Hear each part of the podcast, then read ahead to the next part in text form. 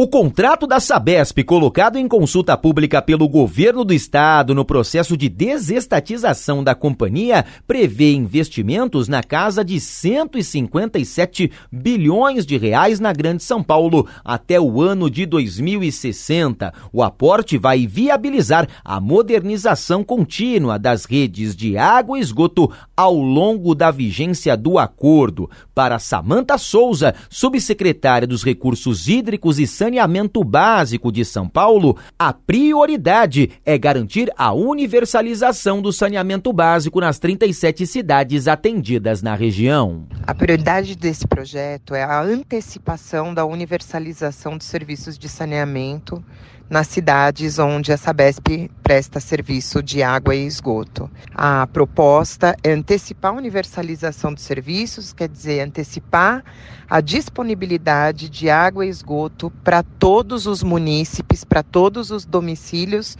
dos municípios operados do prazo de 2033, que é estabelecido hoje pelo marco legal, para 2029 através desse investimento dos próximos anos de 157 bilhões de reais em redes de água, esgoto, sistema completo. O governo de São Paulo abriu consulta pública para debater o novo contrato de concessão a partir da desestatização da Sabesp. Pessoas físicas ou jurídicas poderão enviar contribuições até o dia 15 de março por meio do endereço cemil.sp gov.br barra desestatização Sabesp.